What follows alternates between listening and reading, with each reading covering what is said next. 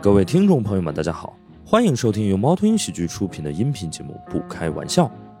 想要加入听友群，可以关注公众号“猫头鹰喜剧”，回复“听友群”，小助手会把你拉进群聊。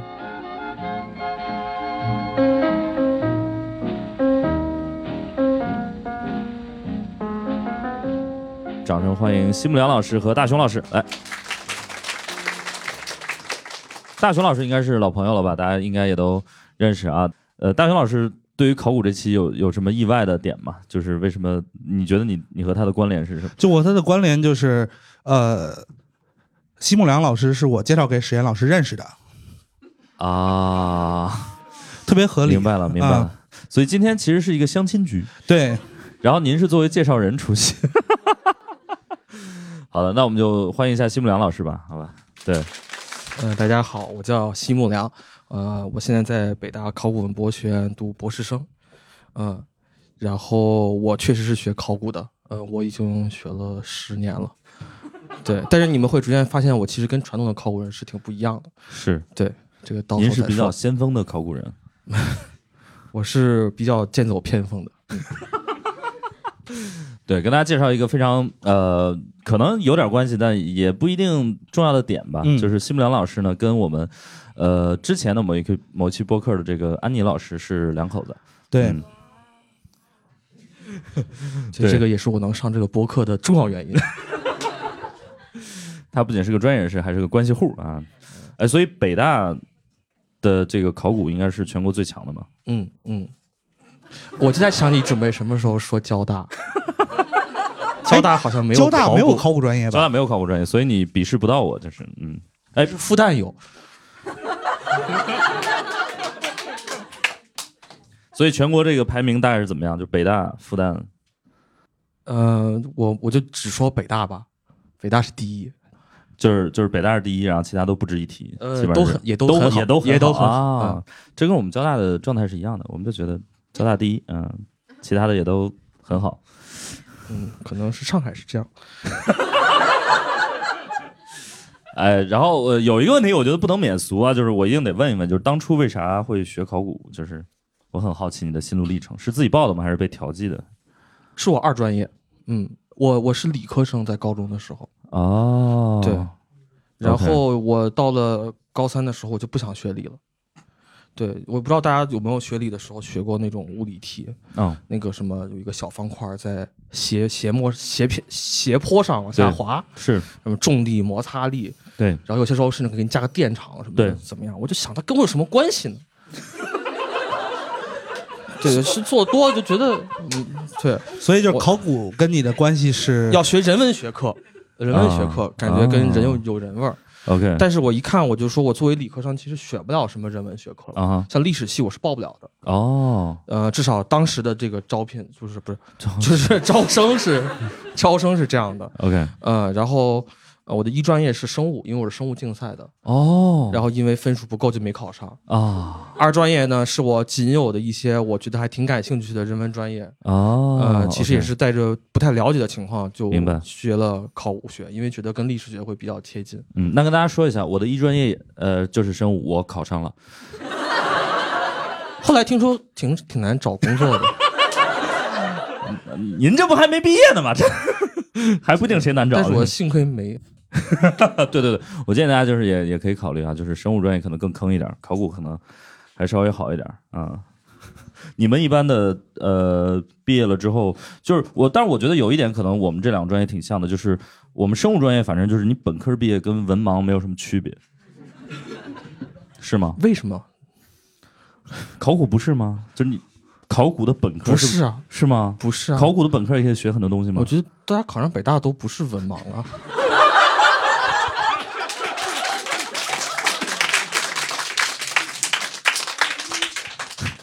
是我的错，是我的 错。我们谈下一话题。哎，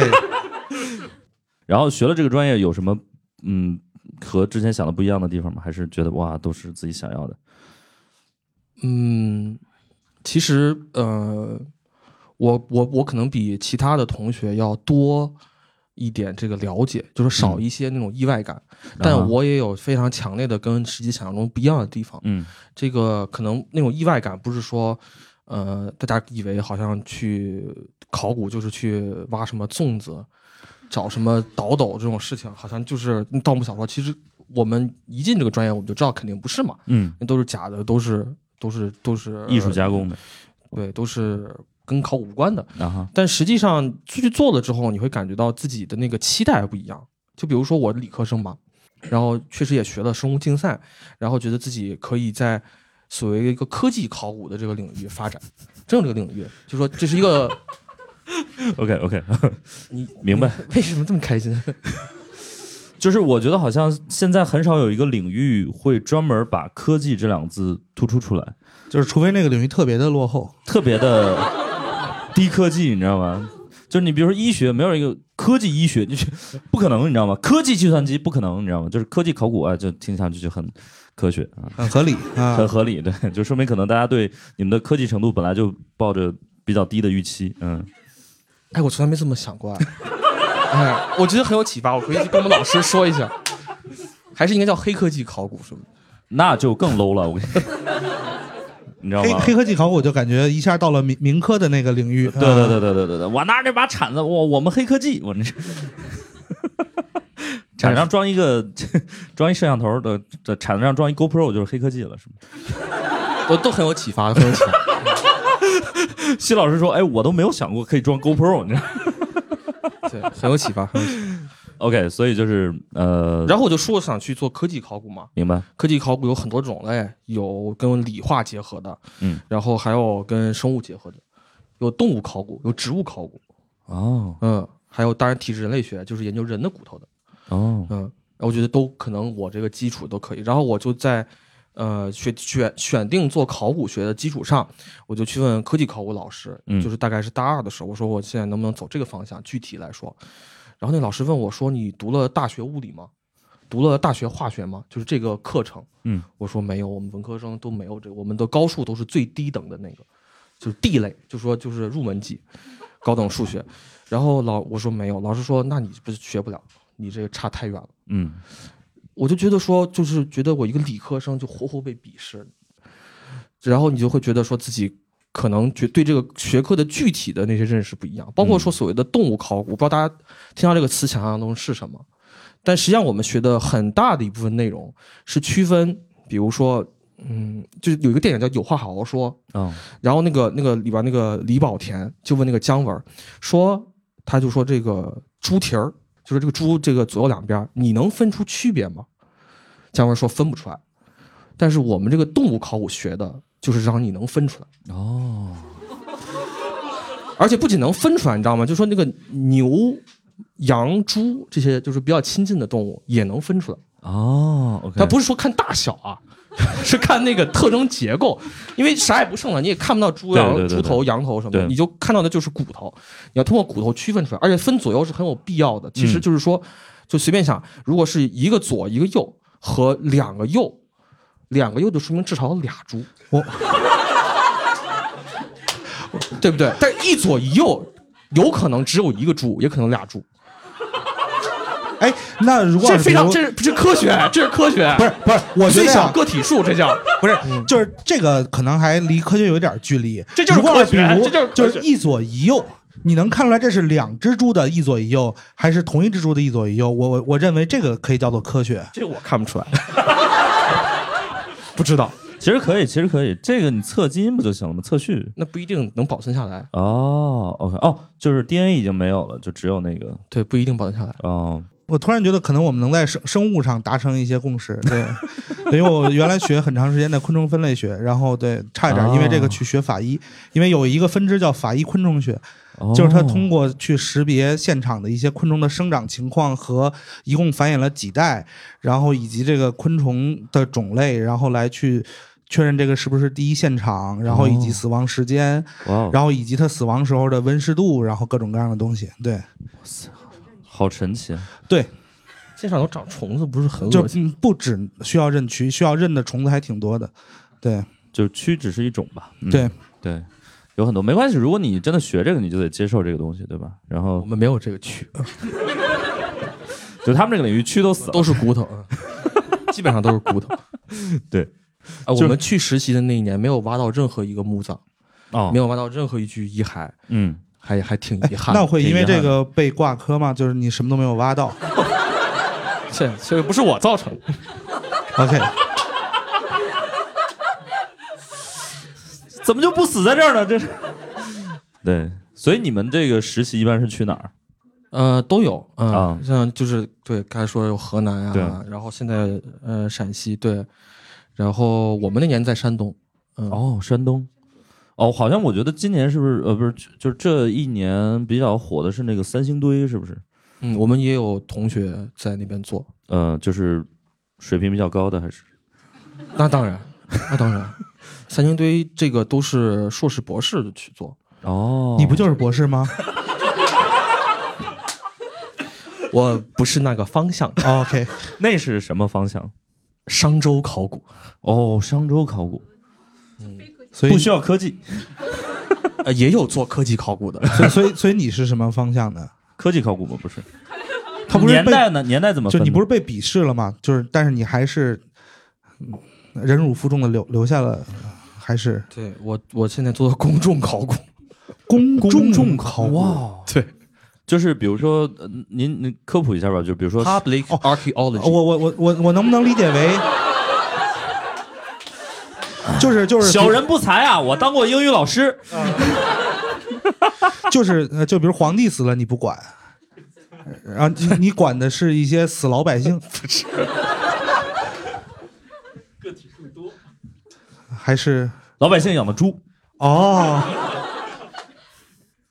我研究的不是古人，我研究的是当代，嗯，当代考古啊，对，其实其实是的。哇，天哪，就比如说我研究，比如说此刻嗯就可以成为我研究的一个对象，真的，嗯，真的。我我跟你最说近的论文写的有一个题目就是当代的这些事儿，比如说大家去那个什么商场里边看那小朋友玩那个什么考古乐园，那小小铲子挖沙子嗯啊、哦那就是我的一个案例。哦，就包括什么就是把一个东西呃一个什么塑塑料玻璃球埋在一个石膏里头，嗯哼，然后当盲盒卖出去，然后叮咣叮咣敲出来那个也是你对的对对，方向哦对，天哪。我这一年听过两个最荒谬的概念，一个是元宇宙，一个就是科技考古公众考古啊。对不起，公众考古， （public archaeology） 是个西方的来的 学科。就是，所以其实你们是想给公众灌输一些概念，就是我们将来也会成为一个被考古的对象，是这种感觉吗？那 是科普吧，就是 科普是很重要的一部分了。啊就是比明如白说你不懂考古，我要告 诉你。嗯但是我也你从研他究的语气里面就觉得他就是在陈述一个事实， 他不是在做一个假设。我也对研究你被我科普时候的样子。那这个不不应该是什么，比如类似于人类学、社会学的范畴吗？理学对心理学有嗯哦哦，有有现在有越来越做到那个文化研究的方向哦，明白明白明白。 ，culture study。这样吧，以后咱们谁再说一个英文就自罚一杯，好吧？ 所以你们呃不现在不太去接触那些真正的遗迹或者怎么样了？我我相对于我的同学，我肯定是少的。哦，明白对。嗯我本来按理说不应该坐在这儿嘛，应该去考古嘛。如果我学的是那些专业的话，对我为什么还坐在这儿呢？就是啊就是学我明白那了公些众考古方向的人，在一个周五的夜晚也并不能够出来放松一下。周五他们是十天休一次，哦，天哪！对劳动法可能就是还没照进去的地方。 确实是因为很他辛们苦都在确实地很下待着吗？啊因为确实很辛苦， ，OK，每天每天工地上要花这个是是成本啊，就跟片场一样，明白嗯多一天就是一天的钱啊。 OK 哦，明白明白明白。对，所以呃，但是你的同学一般就是他们在那种工地上，生活条件是很险恶的吗？还是现在条件也好了？曾经有的很险恶，嗯就是有太多这样的故事，什么嗯好多天洗一次澡啊，嗯这都是很都入门级的。呃，有那种十几年前的时候的， 我以为十河南几的年前的没洗过澡， 有那种十几年都没洗澡， 明白？所以呃，你们现在还是用的，就是因为我对这个考古的工具其实不是特别了解，所以比如说像什么铲子啊什么之类的，哦我家还有一个洛阳铲，是洛阳我从那个西安的那个，就因为我在西安念念大学的时候，嗯然后他们有人在挖，然后我就从他们那块儿拿了一把走。那个很大哎，很沉啊 哎。呃，我只拿了一节儿， 就是它头头吗？头的对头的那一节儿，那也啊很大很沉。对，但是我还是成功了。你搁家里，家里人不觉得脏吗？那个大铁箍子放在家里，呃，我家类似的东西很多不都是我拿回去的。我爸曾经还在那个我们那个胡同拆迁的时候，然后呃趁着一个雨夜带着我去，两个人搬了一个石狮子回家，然后当时告诉了我一个道理，说偷风偷雨不偷雪。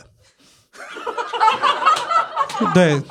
就是因为就是呃下刮大风的天气跟下雨的天气会不容易被发现，也不容易留痕迹。哦哦对，虽然我们还没有聊到盗墓啊，但我 就照这个速度也快了。反正我现在已经有工具了啊。今天来学习一些理论知识啊，明天可以开工啊。石狮子然后就摆家里吗？对，就是摆在家里的那个呃门口的一个花坛那块儿，嗯，不是只只拿到了一只，好残忍啊！我，人家而且那个石狮子是一个就是呃，应该是有一定年代的，就是它已经不是一个那么完整的石狮子，它的风化很严重， 哦，就是我们现在没有去给它做一个年代的鉴定，但就一直留着它。那要不要请西老师去可可以啊呃做一个碳十四的鉴定？对，是在那个呃史家胡同的西西半边儿拿的啊。对，这种算你们的范围吗？算了，但我知知道史家胡同挺富贵的， OK， 你还是挺有眼光的。我们现在就要聊盗墓了吗？还是工具是吧？对，工具啊，啊工具？哎，工具所以洛阳铲是一个非常标配的工具洛阳铲是个调查工具，哦。调查查不工具是个发掘工具，调查的意思，就是初步的就对你要知道地下情况，勘探，哦就勘是探戳工具下勘去，探然后看底下的东西啊。哦对专业叫勘探这个词，哦，勘探工具就是是呃，大家买那个什么考古盲盒，里面哦会发一个那个什么洛阳铲，让你嗯凿那个石膏什么的，那个其对实不是，嗯就是其实不是拿这个东西去挖，而且它那个特别需要手劲儿，就是你把那个它就像它就像那个那种深海钻井平台打那个那个比如说矿的那种芯儿一样，地那个那个矿芯儿地心一样，其实是首先你要把它坠下去。有些时候，有些时候可能那个杆子还不够，杆子还不够长，还得加绳子，这个过程就需要一个力量，你要先砸进去，然后你还把它带出来，带出来过程中你还土还不能松，其实不是一般人可以操作的，就你可能是我最没后有操作过啊，对对对，对我们，而且我们也没有学过，我们没有一门课或者一个实践的这个活动叫做学习洛阳铲，从来没有过。对，因为这个工作从来都不是我们做， 它是需要专业的技工，哦然后在工地上专门的完成的，就是我们是不掌握这个技能的。哦，嗯，就是他们都挖好了，然后你们再进场。也不是很挖好的，他们先知道到挖哪儿，就他们哦可能会在就是呃科研人员的指挥下去挖。对，考古学家是指挥他们去怎么钻探，明白了，呃去去去探哪儿，嗯包明括白明白。靠学家看他最后探他最后钻出来的东西，然后嗯判断底下什么情况。对，然后其实实际挖就是灰锹抡镐，这就是铁四个锨东西是吗？灰锹抡镐，然后啊啊，这是两个动宾结构啊，就是农活儿 啊，农活 OK OK，就是挖什么挖地沟什么的，就明这白样。对，然后而且这个工作其实也不是考古学家做，是一般是民工做，就是所以就考古学家就负责在边上，指挥啊， 指指点点啊，指指挥特别像产品经 理。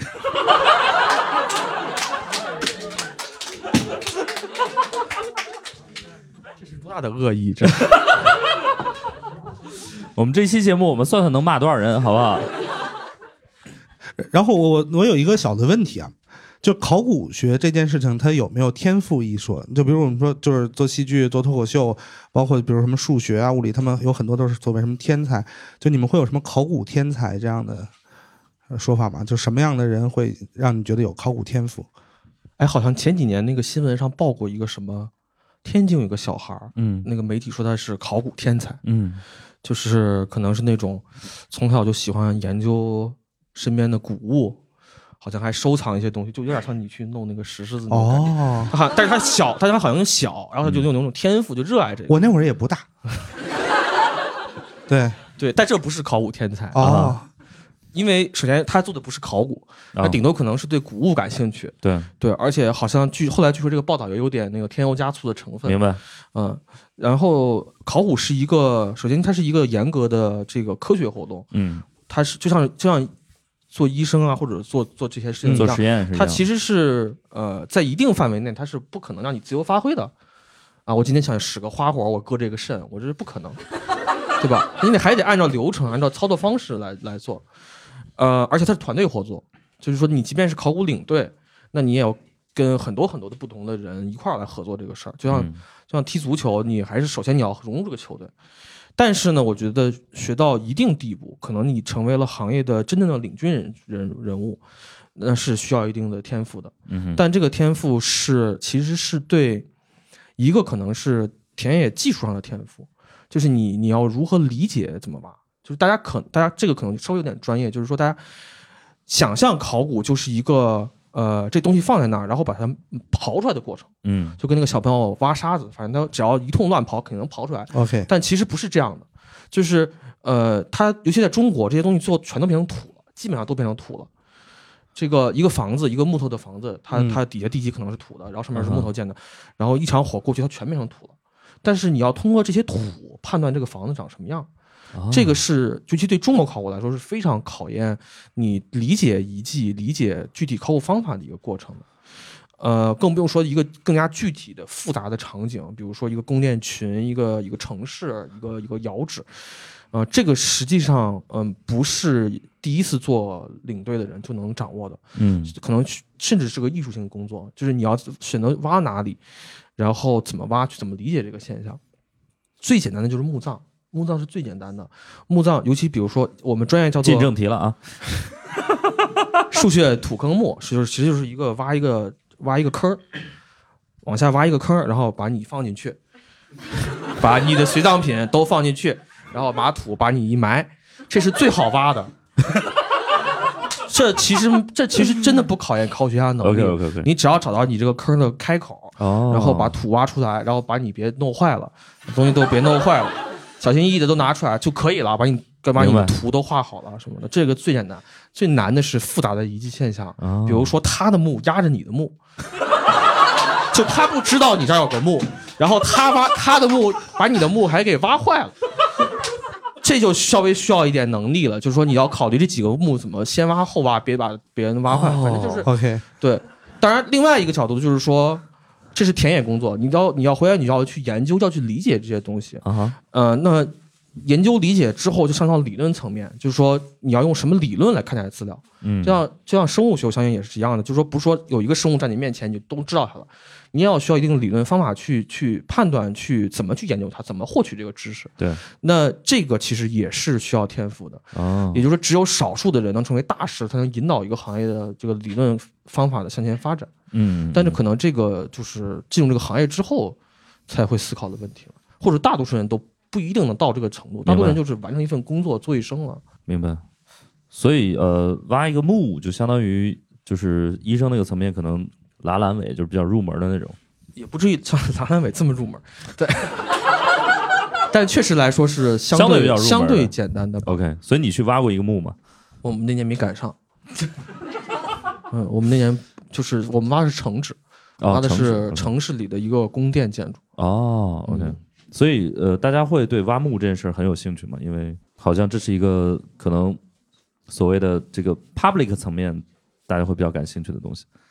其实大多数的墓是没什么随葬品的。啊、是吗？就大家看那个什么海昏侯墓，哇，好多东西，其实那是非常非常罕见的。哦就一个考古学家，如果一生能遇到这样一个项目，其实是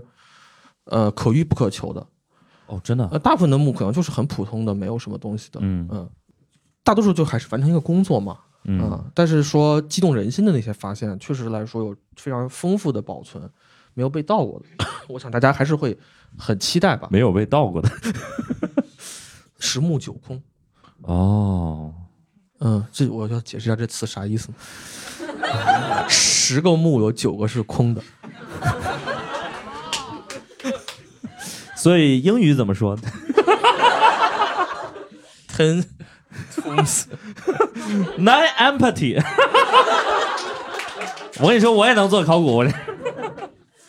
所以就是一般盗墓的都赶在你们前面了。嗯，不完全是，嗯，嗯，但是也确实得承认，就盗墓是一个简单的事儿，哦，就是就是考古学家可能要一个月完成的事情，嗯哼盗墓贼一天晚上就干完了。因为他们不用不用顾及其他的东西是吗？对对，就是就是他们就是能呃弄到多少都是赚的，然后你们是破坏了什么东西都是赔的，就是对这样的一个心态。对对，就是明我白可能就是认认真真的做一个喜剧作品和讲一点谐音梗那种。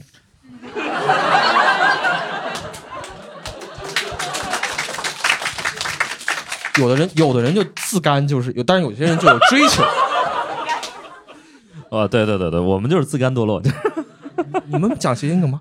我讲讲你，就是你知道，就是我们公司有一个微博的账号叫谐音梗研究所，对嗯对，对对不起，对不起，所以一般他们呃，就是你们这个行业会呃很鄙视这个盗墓的吗嗯嗯嗯， ？OK，那你会鄙视看盗墓小小说或者是电影的这些人吗？有些有些从业者确实是很鄙视的，啊哈，呃，至少是很鄙视这样的创业创作者。我可能相对于同行来说，我还是呃稍微没那么激烈。明白就我觉得，呃，只要不违法的行为，我觉得这个说明国家还是 允许的，对吧？盗墓小说、盗墓影视、文学都在播嘛，对吧？哦，说明他至少没有。但是你如明果白真的了嗯去盗墓，那你会被抓起来，会被判刑。 OK，那这个是非，至少罗翔老师那个明白明白。定的明那白个是非曲直，大家都对很对对清楚。就法律是最后的底线嘛？对，就是你你你犯罪这是一回事儿，但是你写犯罪小说这是另外一回事儿。对，嗯，啊、你要是看了盗墓小说，然后去盗墓了，那你就犯罪，那你肯定是不对的。那你自己哦有看过一些盗墓的小说吗？我我真没看过，我觉得我这是我的懒惰，嗯， 嗯对，因为我是研究公众考古的，我应该去看一看。对对对，没准儿对可以给你一些新的启发。对，但是你但是说那个影视啊，还有那个嗯话剧什么的，我还是看过一些，嗯 OK 会给你一些启发吗？有很大启发。比如有很大说呢，就启发是就觉比得哇，这很高科技，这是比如说，呃，美国的这个盗墓电影，其实就盗墓电影了，寻宝电影《伊利亚哦琼斯》哦呃，他伊纳琼斯是个考古学家，哦就大家看那个第一部考那个尼娜琼斯夺宝奇兵的时候，呃，最开始就是他先去探险寻宝，然后第二个场景就是他回到美国，嗯他讲考古学的课，是嗯真真正正的一个考古学的课，底下全都是女学生，然后女学生在那个眼皮上写 “I love you”，然后就朝伊娜琼斯闭眼睛，您这个都学杂了，我跟你说，记忆犹新啊，记忆犹新啊。对，你就是作为一个考古学生，你就看这个情节就觉得，哇，离大谱。然后转头，印第安琼斯又去考古了，又去寻宝啊、但是中国的盗墓电影啊、这些人，比如说什么什么吴邪这些人，他们很多时候是有一个家传的背景的。啊，就比如说他什么老九门，他这个是一代一代的，就是我有一个，纵使我可能一开始不想这样，但是家族推动着我要这样，啊、在这过程中他也会看一点考古的东西，嗯就那个就是那个鹿晗演那个《盗墓笔记》那个电影里边有一个一闪而过的镜头，他从那个图书馆里边拿出了一本考古学报，哎，是我们专业的一个专业，就是如果我能发上考古学报，我就很开心那种，嗯明白明白我自己明白老厉害了。他拿了一本考古学报，然后看，对，像像我们老师会说，就是如果你不是做这个专业的，你看考古学报就是催眠读，因为你根本看不懂。对，但是他就看这个书，但是呢，呃，大多数时候呢，他还是一个家族传人啊，明白那种家族传奇的东西来做。然后你会发现，其实中间其实是有很很大的文化差异在里边的。不仅仅是对考古的判断，其实是这两个国家对自己的一种判断。哦，明白。因为其实美国也没啥古可考，就是对他，印第安琼斯都是去什么南美啊，对对对什，么中亚呀、什么的，啊而我们基本上都考的是我们自己。啊你没听说过吴邪去什么？去美洲应该还他是去过什么？我我不记得啊，他只可能有去过东亚的一些其他地方啊，OK，OK 嗯我就中华圈的一些地方。哎，所以会有一些人，比如说看了这种考古的小说，然后不是那个盗墓的小说，然后就踏上了考古这个这条路嘛？实实话说有啊啊、嗯呃有，但是好像就是呃，这都是那个刚入学的时候，大家童言无忌的时候分享。哦，但是如果你真的进入这个行业，就不好意思这么说了。因为大家还是对高盗墓文学，因为这个就是不开玩笑的说，嗯确实在至少几年前，就是考古当时还没有这么受都关注的时候，嗯确实给考古行业带来了很大的影响。哦，就大家明白会说啊，你们就是盗墓的，官方嗯盗墓的，这个其实是很令考古学家非常明白受辱的。明白了呃，而且现实生活中的盗墓是非常猖獗的，呃就是哦我的师爷已经去世了，他九十年代的时候去做考古的时候，嗯哼真的是就是地方的就考，他这个盗墓不仅仅是盗墓，他是黑社会了，其实都是、哦都有枪支啊什么的，呃，就是放出狠话来说，如果你阻挠我们盗墓，我们就办你。那其实真的是冒着生命危险在嗯跟嗯盗墓贼抢时间这样的，嗯而且中间中间这种打击，当时也不如现在这种这种嗯嗯这么、这么彻底吧，可能。嗯所以说这个是有血的这种仇恨的，明白明白呃，真的这个里边很黑暗的，不是真实的盗墓，其实不是一个大玩笑话，不是说就明白是钻到一个墓里去那么简单的。所以说，我觉得我能理解同行的这种呃愤慨的心情和这种坚决划清界限的这种心情。但是我想说的事情就是说，这个盗墓文学其实是很复杂的一个现象。嗯就比如我刚才举那个例子，其实是一个就是一个需要了解一下他们才能够发现的一个现象，而这个现象其实是值得思考的。所以我觉得还是要带着先要了解一下的心态去看，嗯不要一上来就说我我跟你划清界限，我永远不接触你这些东西。嗯嗯嗯嗯，所以他们里边写的很多细节其实都是比较飞的，比较大多嗯数，但是大多数也有一些有关系的。嗯那个《盗墓笔记》第一部叫什么什么帛书，嗯那个帛书是有一点历史原型的，哦，就是民国时期中国确实有盗墓出来的战国帛书，帛就是丝织品，化干戈为玉帛那个是帛，嗯在丝织品上写字、画图案，嗯然后确实有帛书在那个年代，因为盗出来之后，这这个国家比较混乱，然后就出国了，现在一直在国外。嗯，所以说，呃，是有一些原型的，但大多数都没有。比如说粽子，肯定是没有原型的，对吧？然后唯物主义的唯物主义者肯定是知道是不对的。 ，OK，好久没有听到唯物主义者这个词了。对，这也只有考古的人说得出来，感觉。都是唯物主义者嘛。哎，所以那你比如说你学了这个考古之后，你对一些那种古装剧或者怎么样，是不是你就觉得里面有很多硬伤，就是历史剧或者怎么样？你会觉得吗？我觉得这些年大家还是有很大进步的，嗯像那个《长安十二时辰》，就真的还是因为马伯庸确实对文对文博对考古是有了解的，嗯然后他讲里面那些什么最宝贵的东西，那个贺家村其实就是真实的考古发现嘛。对，然后他甚至可以有跟那个具体的考古学的研究对应起来，比如说他在长安的哪个坊发现它，然后可能跟呃当时的皇室什么关系，我觉得还是有进步的。明白。对，但是其实很多东西也怎么说，就是就比如说大家看那个呃去年那个很火那个《唐宫夜宴》是吧？河南卫视做的那哦个，哦哦哦嗯，OK，，那个那个跳舞的那个对舞蹈节目，对我也觉得不太唐朝，就是有些呃有些图案元素，我觉得不太不太对，有 OK，些别扭，但是。对，我觉得也没有必要，就是鸡毛吹毛求疵吧。嗯嗯嗯嗯嗯，对，你拿拿自己的专业去要求不是这个专业的人，我觉得这个 too much。就如果要没有那个 too much，还挺好的。嗯，哎，我觉得也是，就是我们做喜剧的也不会拿我们喜剧的一些什么什么就要你求也不观众会要求春晚，对不对？但是就就其实这。节后第一次聊这个，我们之前有意无意也没有刻意去回避，但是确实没人提这事儿。就大家都就因为之前可能还是心照跟不宣吧对，嗯啊，对，所以你既然提了，那就也没没关系。对对，春晚大家也都不能过分的要求。对，你看了吗？ 看了看了，那你能理解哈？拜年的时候看了。嗯，嗯我想问呃呃，西老师一个问题，就是文物也归你们的范畴吗？就也归考古的范畴吗？ 对对对，所以就是鉴宝和盗墓哪一个更让你觉得反感？你觉得这种鉴宝节目你会看吗？王刚老师这个我看过看过，看过我抖 OK 音还有关注这种节目，嗯哦就是它不是呃呃不是完全相同的事儿，OK，啊、我觉得首先文物研究和鉴宝也不完全一样。是，对，因为呃，考嗯古就是凡尔赛的说，他建的都是真的，嗯，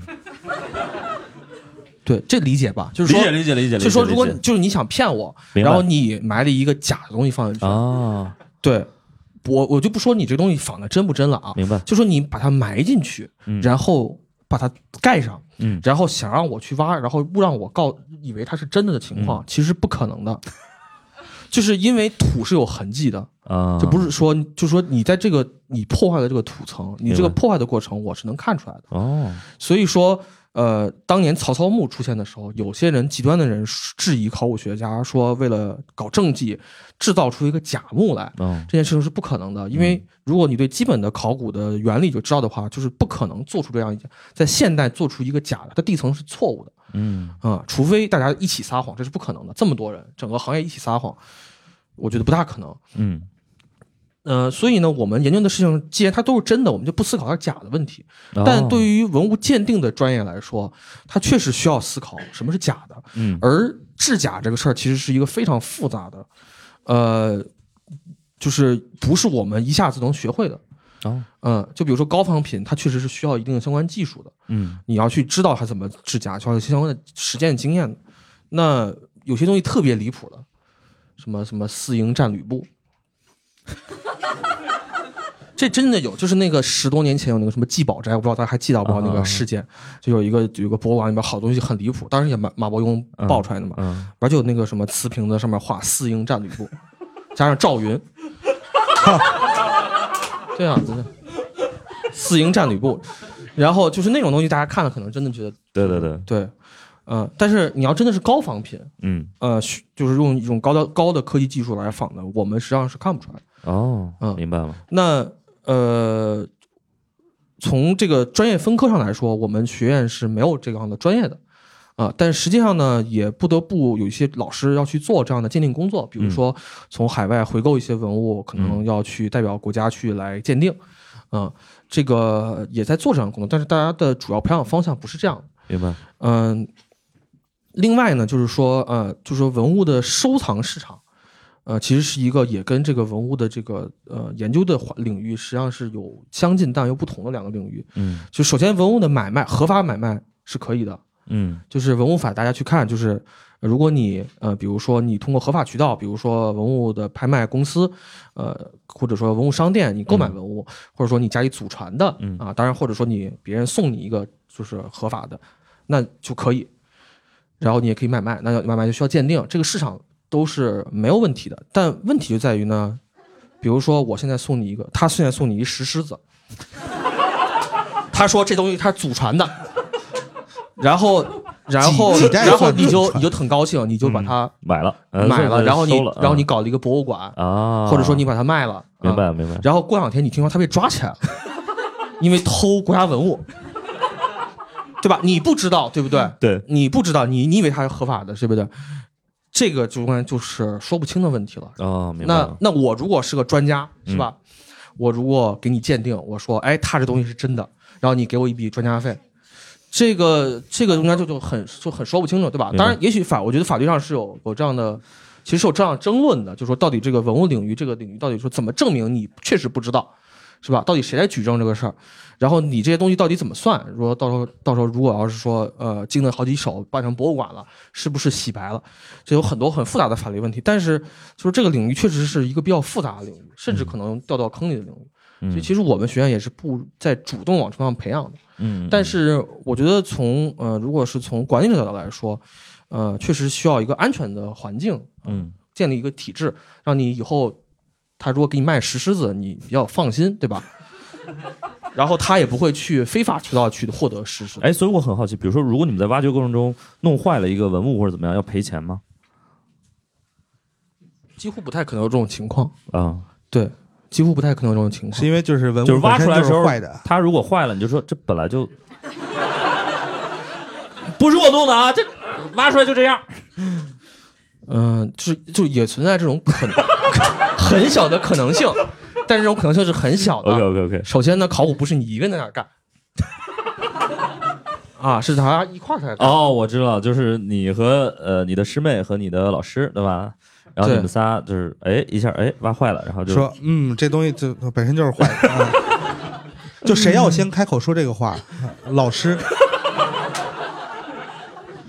还是就因为因为它很难免嘛。老师跟跟你们说，把眼睛闭上，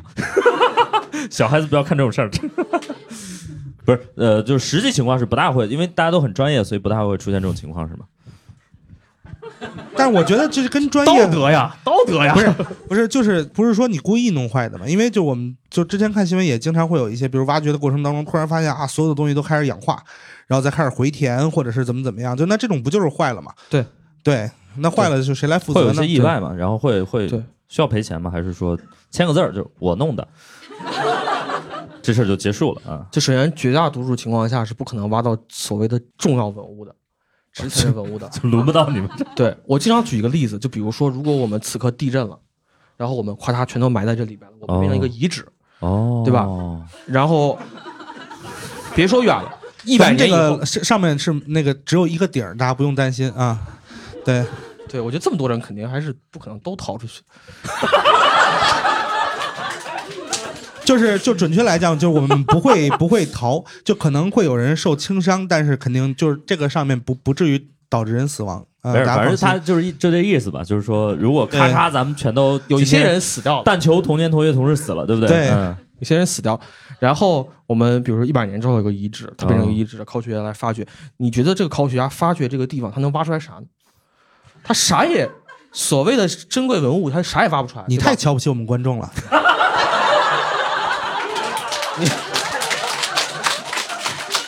大大我军提议界啊，大家把身上的值钱货全都拿出来啊！我们让西老师开开眼，啊好吧？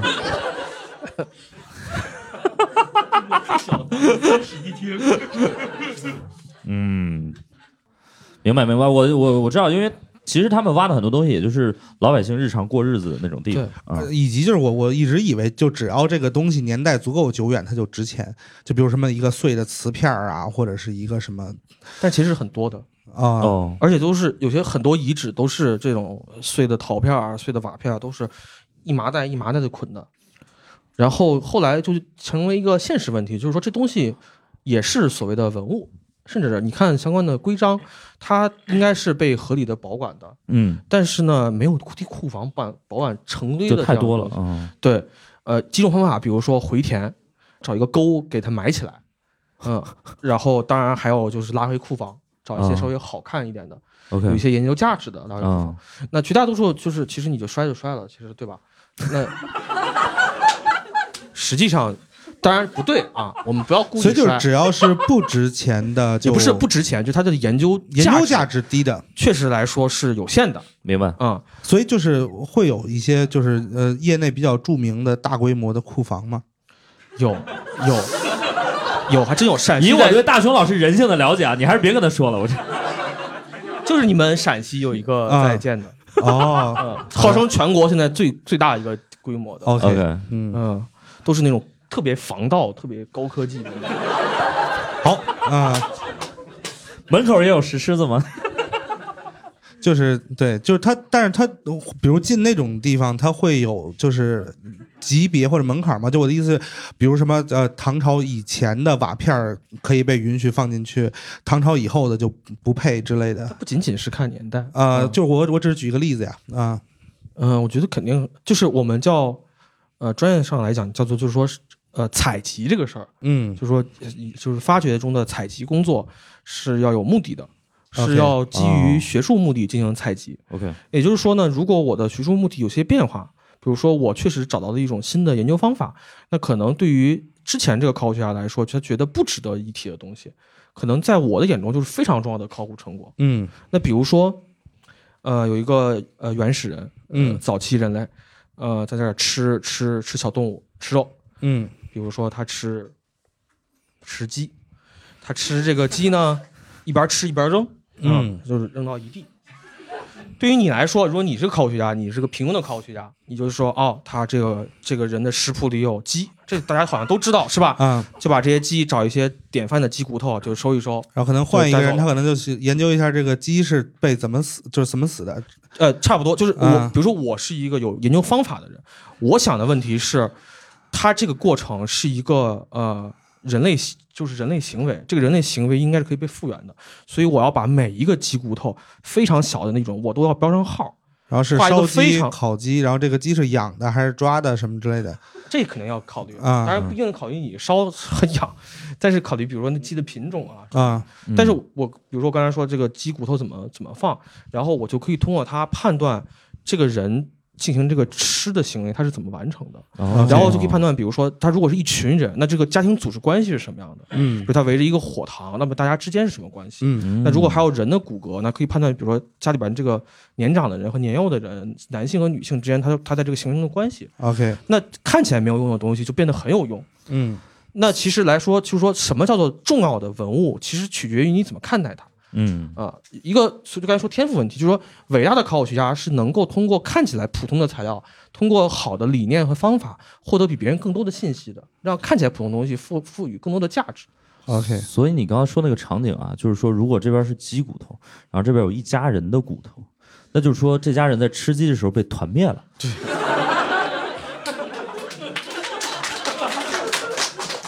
这合理吗？就有人在鸡里下 毒。有我就很有天赋啊！一个很好的考古学这假可设，嗯真是毒鸡汤，我跟你说。 就是他们的敌人，他们的对对家，对吧？嗯在一个鸡里下了毒，然后大家欢天喜地吃了一只鸡，然后就被团灭了。对，哇，这是很很人性的故事啊！这个会有这种就是在吃吃饭的局上那个什么了吗？有可能是一个长期使用的营地。哦，嗯就是他可能这个鸡不是当天吃的，但是他们同年同月同日死了。对，他可能这个营地既是他们呃生活的地方，也可能是他们埋葬的地方。啊、有人喜欢把自己的死尸埋在自己家里嘛？哇哦，有这种现象，这个习俗，呃，居室葬。延延续到什么时候？这个在中国的延续时间不长，其实但在西方现在也有有这种现象。真的假的？不是好多小区就会有人买一个房子，然后把人放进去。你别这样，别这在样天津，人对，就是好多小，啊，对对对对，就是因为墓地太贵了，然后他们就去买一个就是相对便宜一点的一个小区的一个小房子，然后把那真的个吗屋子封起来。公司去收环上海周边的那些房子，嗯就哦，是是还不尸体还是骨灰啊？哦，不是骨骨灰骨骨灰灰骨灰骨啊，归位置租给上海人。哎，我呃，对对对对，所以呃，我我想知道，就比如说，因为现在大家基本上都是呃，类似于火葬或者是怎么样的，那这个未来还有考古价值吗？就是你挖到了我我的骨灰的话，我可以缅怀一下你。哎，所以就是火火葬这件事情会不会对，就是就是考考古界的人会觉得，就是给未来的人不留什么余地就是它确实会有影响，啊、 ？OK，对。但是就比如说汉代是一个厚葬的年代，嗯嗯，就是汉代，比如说他这个举孝廉，呃，大家想要当官儿很重要的一个途径就是我得特别孝顺。哦，那这孝顺这是很抽象，怎么证明呢？就是我要往我的这个父母的这个墓里边疯狂的塞东西，哦，恨不得把这一毕生的财富都放到这个父母的墓里边填鸭。式的对填鸭式 填鸭式的墓葬，对， 对对对， 那这就造成了汉代的这个墓葬确实内容比较丰富，嗯呃，而且汉汉墓确实量非常大，嗯，呃，这个确实有助于考古学家的研究。嗯那火葬的这个传统，呃，不能叫火葬的传统，就是中国有，呃，开始不往这个墓里边放东西，嗯，开始烧这个东西，啊觉得说烧这个纸的东西跟这啊个，呃，这个墓葬有相似的作用的。 ，OK，啊、这个传统我没记错，应该是从宋朝开始的哦，啊、当然，他可能会写一些牌子，上面说啊，我今天烧了这些这些东西， 就是也是告诉底下吧，可能也是跟底下说一下，说我也没有白不就放感哦、觉感觉像是对一下，对一个快递单号，呃，一开始烧食物，然后后来呢不，烧食物埋食物，啊对，啊 sorry，一开始是埋食物，然后后来就开始二次 元了，对吧？就是我们烧一些平面的纸的东西，也可以达到这个效果。哇，这祖宗老二次元了，这。就活得大家活得现实嘛，重视现实生活嘛。 OK OK OK，明白了。嗯然后直到后来开始烧人的这个是吧？直到后边开始烧人了，就是没有，火葬嘛。火葬嘛，就是我的意思。哦嗯，就我以为直接烧，我还以为殉葬呢，殉葬很早就没哎有，，所以火葬是从什么时候开始有的？呃而且火葬的就是现代意义的火葬嘛，就是为了节省空间嘛。嗯对对这个我不太清楚，我也不是哦研究殡葬学的。公公墓这个事情，那是从什么时候开始有的？这个宋代好像也有，就是叫漏泽园，好像我没记错啊。 哦，如果记错，请师妹提醒我一下。 就是非常底层的，什么叫漏泽？就是说泽就是恩泽嘛，就是人民公墓，对，就是漏一点恩泽，就是说把这些恩泽也沾染给那些最贫穷的人，把他们就是集体安葬一下。这啊种现象，就是我宋朝有这种现象。这跟现在也差不多嘛，就是有钱人都私募嘛，然后没钱才公募对，啊。我说的是基金，哦，好，啊，我我我聊的是另外一个话题了啊。好对吧？有钱大佬都私募嘛，对吧？谁谁给你玩公募基金？真的对，但是过过过，哎， 但是我想说的是，就是考古不是纸 娃墓好， 啊。 OK OK，我我相信，比如说，呃，就是要唯物主义这样想嘛，嗯，嗯也许一千年、两千年之后，天通苑肯可能是没有会没有的啊、哦，可能也会变成遗址，哦那它会变成一个超级大的遗址，超级这个，我觉得还挺挺好的。有住在天通苑的朋友吗？有吗？应该哦，我每次哦在有有真的有一个，我每次站在天通苑的时候，我就在想这问题，就是说，你们要是死了该多好， 不是？明白了，就是人类的遗迹嘛，对吧？对，你可以看出，就是我就不知道天住在天通苑人有什么感受啊，就是能看出通过天通苑看出当代人的这种社会组织结构。哦，明白明白，如果再通结合一些文献，比如说什么天通苑的地铁很难挤啊，嗯，然后可以判断一下，可以判断一下，比如说就是说离地铁站近的房子和地铁站远的房子它的关系啊什么的，我觉得这是非常值得研究的话题。嗯， OK OK，这哎，但我很好奇，就比如说以前可能大家都是平房或者怎么样，所以很容易就被埋到土里了。像这种高楼也会被埋到土里吗？西方的好多房子都是石头的呢，嗯那不最后也那变成遗址了吗哦、？OK，哎，所以就是我觉得我们这代人，我不知道啊，就是我其实很好奇，就是因为现在大家基本上都网络了嘛，就我们元宇宙先不谈啊，就是基本上都上网了，所以比如说你像我们小时候可能还写过一些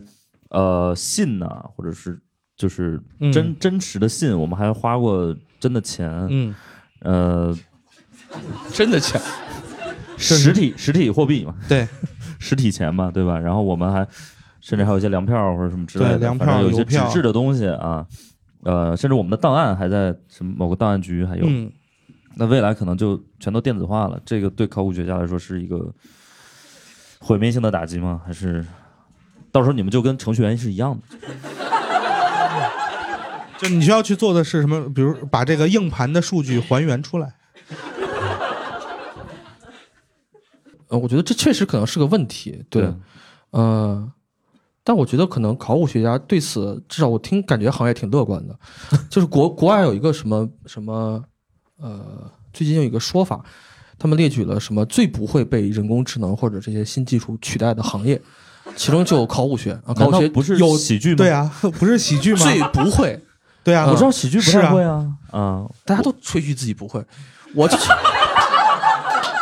我我想说的事情就是，我想说的事情是，就是说，如果大家都电子化了，那最先死掉的不是是你们这种现场性的艺术吗？还真不是。就是你到我觉得元宇宙去讲，也许你还能讲，但是你可对啊能就不需要线下了吧？呃，你要这么多，就全国各地你的粉丝怎么看你呢？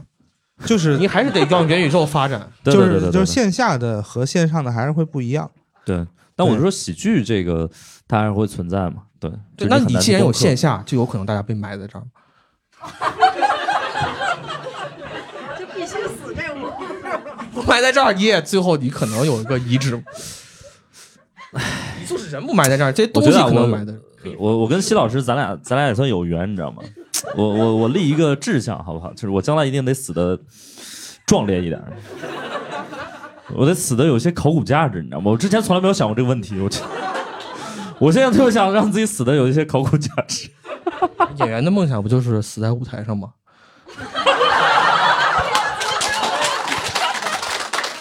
莫莫里埃不就是死在舞台上吗？好像说，不是，但是死死在舞台上，嗯就是他到最后也不会被就是埋在舞台上，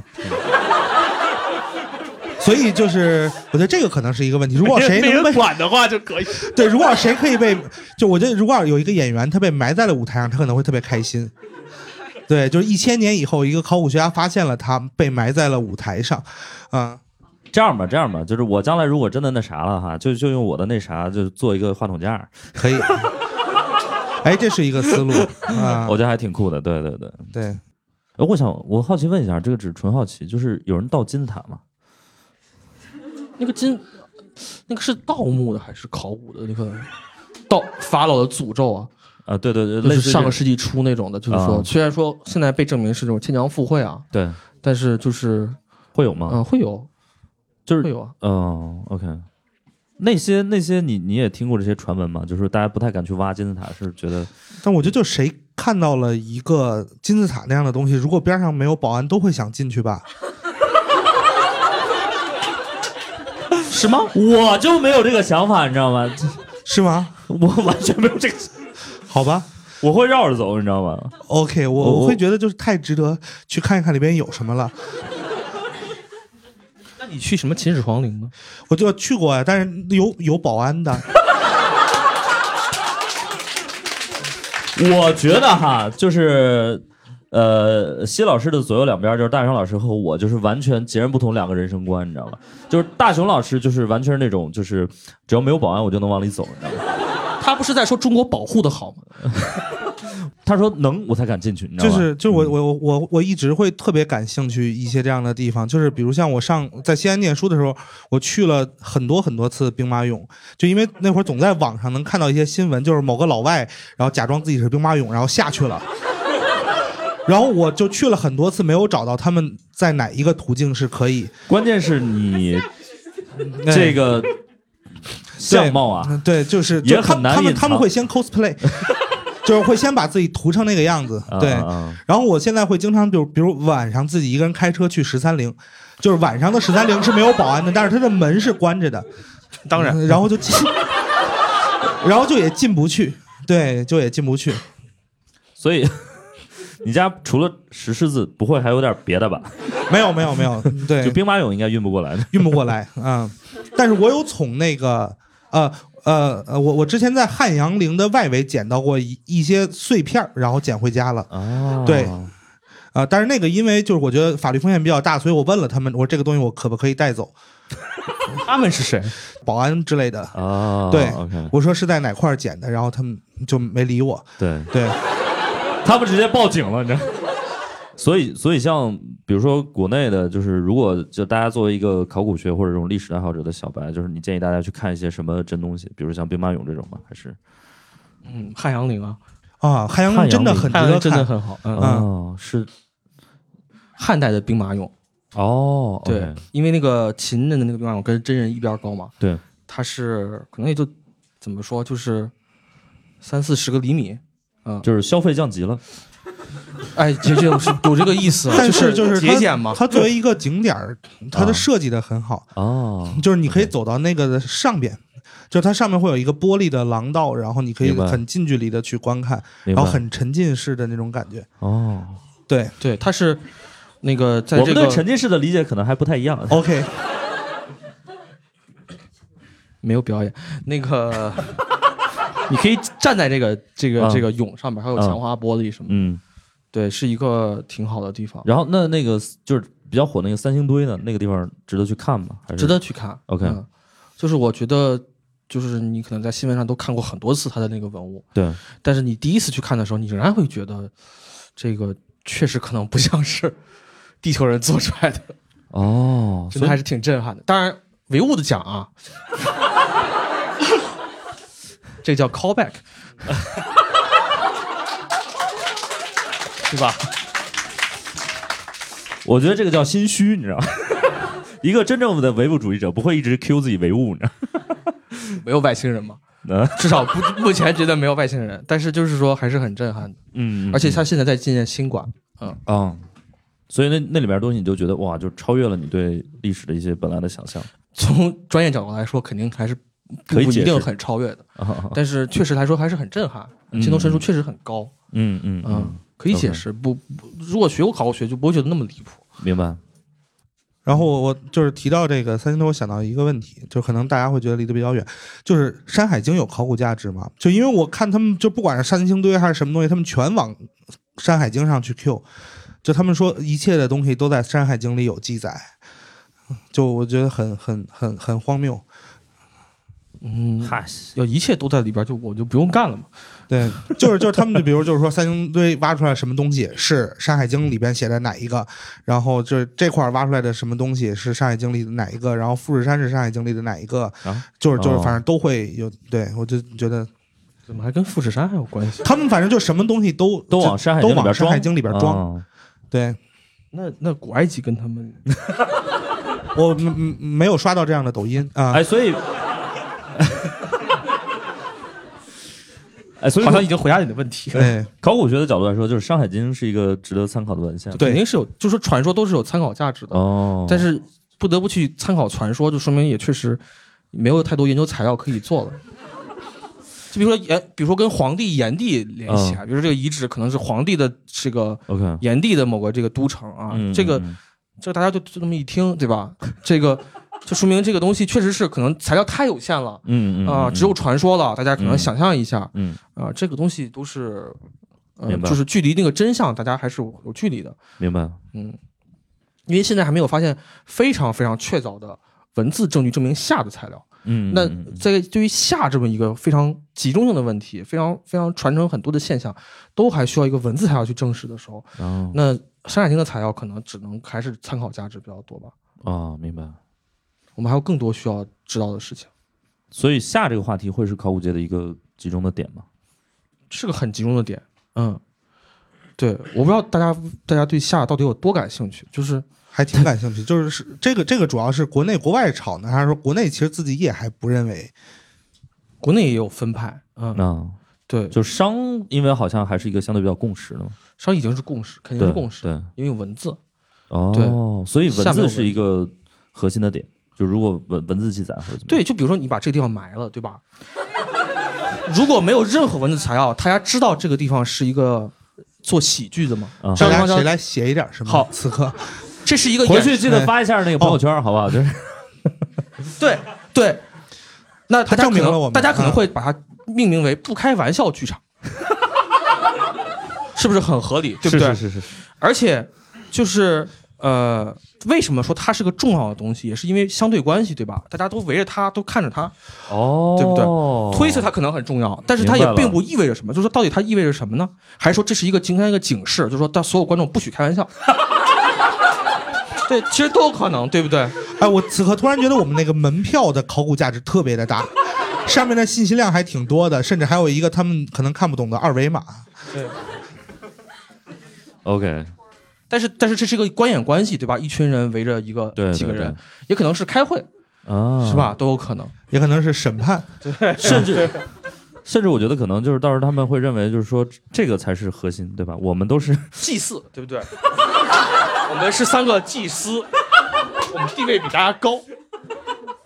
我们这个是比祭干要品十五厘米这是贡品，对不对？啊还要先喝酒，然后才能够，哦是不是也，OK，有道理？有道理，有道理，有道理对，除非发现麦克风，麦克风也可能是祭祀用的，是吧？明白明白，就这可能是一个收信号的一个什么东西，嗯对，唱歌啊什么的。所以就是说你们就是说呃，必须得是一些遗迹或者挖掘出来的东西结合文字记载才能 match 得上。也不是，就是我想说的意思，就是说得出一个结论，通过物质材料得出个结论，实际上是有挑战性的。明白？就是说，呃，文字文字也是有迷惑性的。嗯，就比如说“这不开玩笑”这四个字，也并不一一定意味着什么，明白。对吧？嗯哪怕你上面写着我们这个剧场叫首 都剧场，就就意味着这地方一定要首都剧场吗？对不对对对就是说，这个文字的解读其实是呃，呃文字的解读其实也要结合语境嘛，明白明白。呃，context。对，但是文字确实能帮助我们很多东西。 OK，嗯，哎，我还有一个问题啊，就是因为我呃，就是大家可能会有兴趣，比如说对一些博物馆或者怎么样，有什么你特别推荐的博物馆，大家可以去看一看的。嗯，我觉得就是你只能推荐一个中呃国内的三个吧，啊三个呀，啊，给你三个三个的我，我肯定首先还是先推荐故宫吧。哦，故宫啊，我，OK，觉得大家这不用讲了，这个嗯故宫我觉得是现在博物馆行业的一个尤其是上一场时代的故宫，可以说是中国博物馆的一个想象力的天花板。嗯，然后我推荐湖南省博，湖南省博、嗯哦，湖南省博是刚刚改成的一个，就是新重新开馆的一个博物馆，没几年。嗯，然后他做的马王堆的东西，啊一个展览，哦大家都知道马王堆对吧？对，发现了干尸。嗯我我想说这个意思就是说，他把这个干尸的这个展示放在了一个非常巧妙的位置。嗯大家我我就不剧透了，大家去看的话，就会会被这个干尸以及整个的整个这一套的展览的展示所震撼到。嗯嗯，就它是有戏剧性的，不是不是你想站起来那种，啊我我去过，确实还挺对吧？你对，理解我的意思，很有张力。很有张力。通过它，你能够知道官方的博物馆啊，在官方的博物馆中，你能够强烈的感觉到，就是说展览这件事情能给你带来的想象力的冲击，比把它单纯那么一放明白，嗯是明远白远多出来的。明白，就它像一种文学一样，它是能够激发你更多的想象的，嗯，不像就是是单纯的像记账一样那个东西。对，我觉得在 OK，官方的博物馆中，我觉得湖南省博目前是比较嗯，优秀的。嗯呃，然后我推荐一个非官方的，我们叫非国有博物馆，叫做上海玻璃博物馆。那个远，哦、我当时坐那个车，坐都快坐到长江入海口了。大家想知道知道那个长江入海口离那个上海市区有多远？是我再往前又坐了一段，就是去看了长长江入海口，就是水滴湖那边吗？不是水滴湖，那个叫滴水湖，啊，滴水湖啊，滴水啊，不是滴滴水水湖啊，不是滴水湖。滴水湖是那个另另另外一个方向了，长江入海口是崇明哦崇明那那个地方边对对对崇明哦岛那个地方，嗯，对，它是在那个应该是浦东的最北边。哦我知道没对记对错的对话啊。对，是是是，但是那个博物馆呢，因为它有那么远，它因为它是真的一个废，就是不再用的一个玻璃厂，哦，它改造的。 OK，呃，我觉得那个玻璃厂，那个玻璃博物馆，呃，可以让大家知道，就是说，在一个博物馆来说，它有多大的想象力。嗯就是无论是做，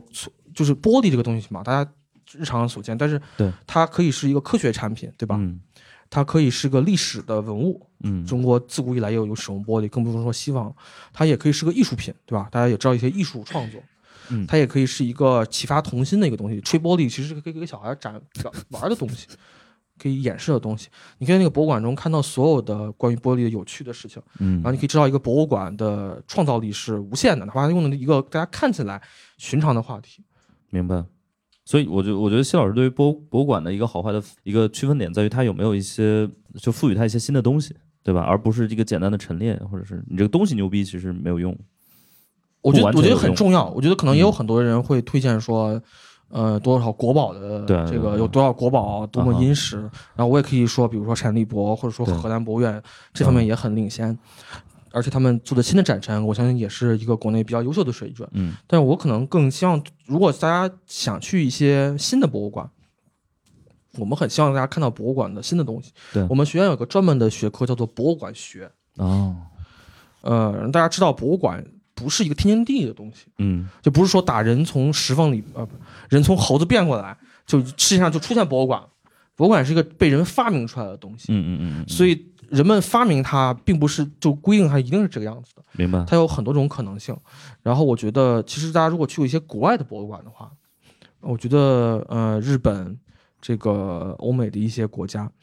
去看到那些博物馆，你会发现原来博物馆还可以有这么多有意思的样子。嗯它并不仅仅是以自己有多么贵重的东西、多么悠久的历史来决定它的价值的，它它可以以博物馆本身来吸引你。嗯，所以我还是，嗯包括我们现在也做的做做展览，其实也是这样一个思维啊，嗯这是一个广告。那你把这个广告打全，对我们有一个品牌叫呃还没太重要，我们做的展览就是他们也去看了，我们做了一个小展览，就是我们把我们曾经住过的一个房子，就是我们真实住了一年的一个房子，嗯，然后取的其中十件东西，然后做了展品。对，嗯，哎，所以其实有一个点就是，比如说对于考古来说，多少算古，还是从你的角度来说，其实只要是过去的事儿，都已经算是考古的一部分了。其实其实是的啊、嗯就是长时间中国的考古学很长一段时间吧，至少是大概小十年以前，呃，中国的考古学几乎默认为是截止在明朝，哦就说几乎没有做清代考古的人。哦，但这几年有变化，这几年有专门做清代考古的人，但是也没有基本上没有做民民国考古的人。哦，然后大概十年前的时候，我们有一个老师跟我说，他去澳大利亚开那个考古学的会，嗯澳大利亚这个就是历史就比较短嘛。他去那儿之后，去那之后，就是大家在研讨的都是什么一九几几年的啊遗址发现，对对然后他是一个做商周考古的老师，嗯、他就觉得觉得哇，但是我不是想说只有老的东西才值得考古， OK，啊，就是比如说大家也可能看新闻也知道，比如说，呃，甲午海战的军舰，嗯，这个被这个水下考古打捞出来，然后最后对发现，我们好像以为我们通过文献，我们已经对这段历史很了解了，嗯但其实我们还是通过考古能知道很多不知道的事情，嗯，就比如说，呃，我看报道上说，说是这些军舰上都没有发现鸦片。哦哦对，但是有水烟，就说当时哦的军人其实没有吸鸦片，他们但是他们抽水烟，哦，说明大家有些人传言可能说当时的就是军队其实非常的糟糕，已经都全都大家都吸了吸了毒品了，其实嗯不存在这种现象。 OK，就考古就还是能够提供很多很鲜活的历史，明白所以说这个近的历史也不意味着它没有价值。明白而在博物馆领域呢，有个概念叫为明天收藏今天，哦，就比如说如果说是这个这个屋子塌了，啊，就考古学，那不是博物馆。就比如说如果就是咱们这个这个地方飞黄腾达了。明白。咱们这个项目怎么想能最牛逼的可能是什么？咱们 这场，咱们这场，这场，这场春晚了啊，我不不够牛逼。咱们这场， 咱们这场，这场脱口这场节目，就是就是普京看了之后一开心就是不打乌克兰了，觉得觉得还是应该世界和平，对吧？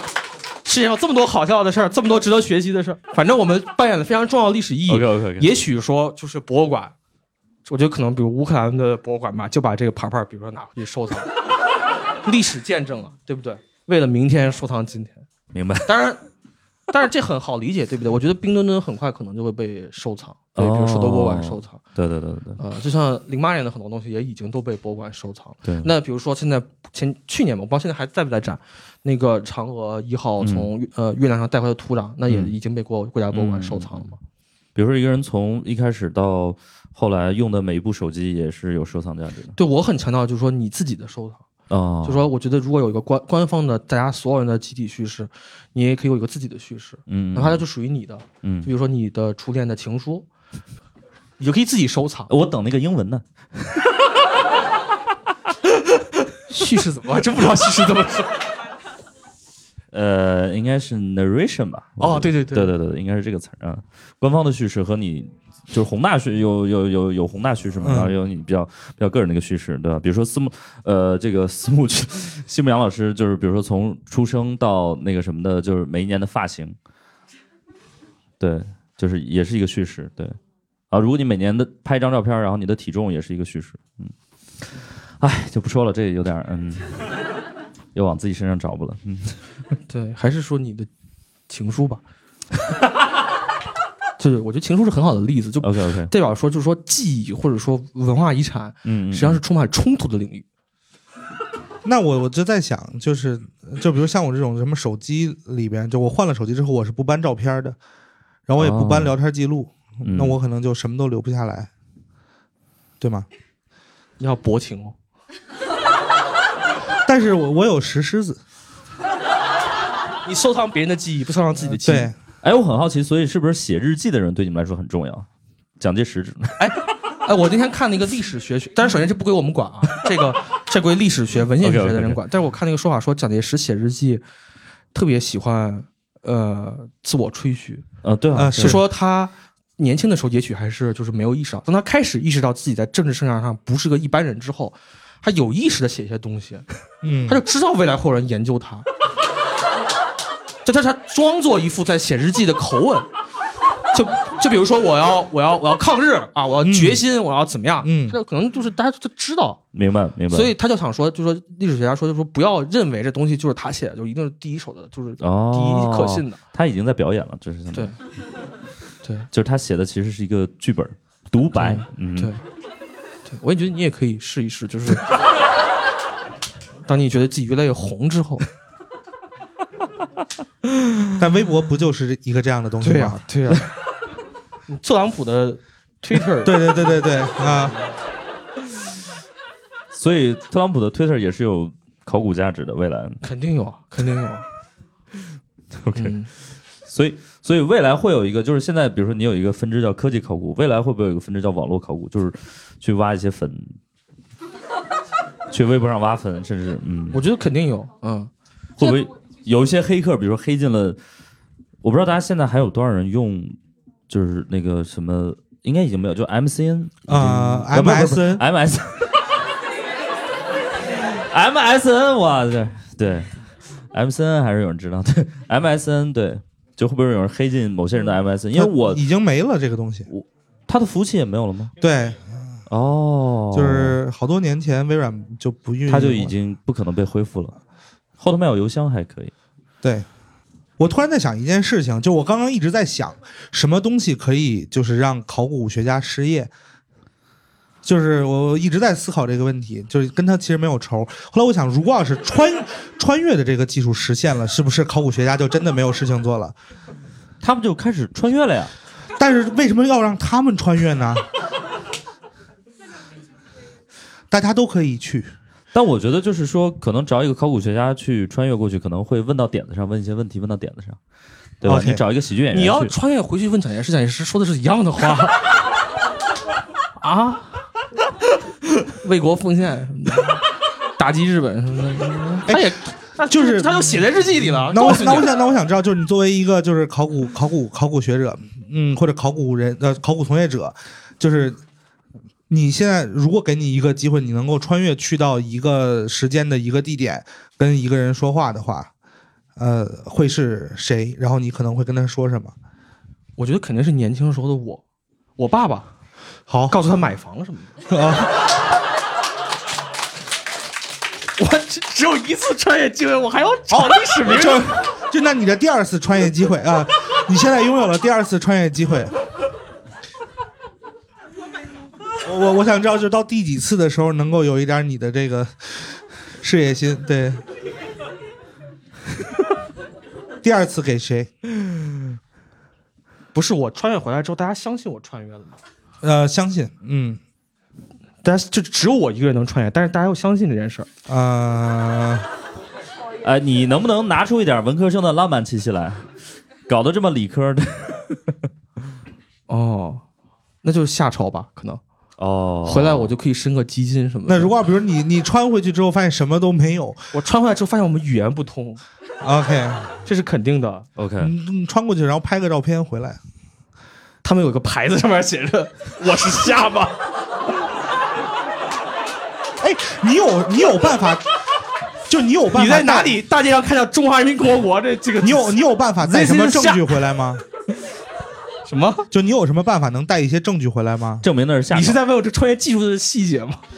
就是就反正就是就是你就是就技术上你什碳么十都可四，以碳带十，四，对不对？对，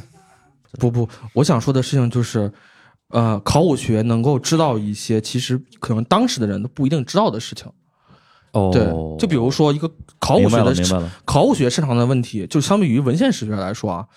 呃，他擅长的事情是更长时段的、嗯，更普遍性的、明白，呃，更这个日常生活性的东西。明白。就比如说，你可能，呃，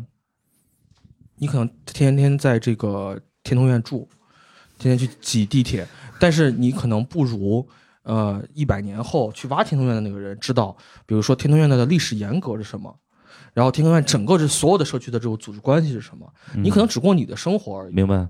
对，你只身在其中，但是你不如一个更宏大的视角观察的对更那什么。对、啊我们虽然应该是不大可能发现鸿门宴那个现场，但是我们可以把当时整个的这个普遍的一种一些我们能触及到的物质层面的东西嗯哼触及到，啊，这个是其实是互补的，就是嗯就就看历史，就说历史不是说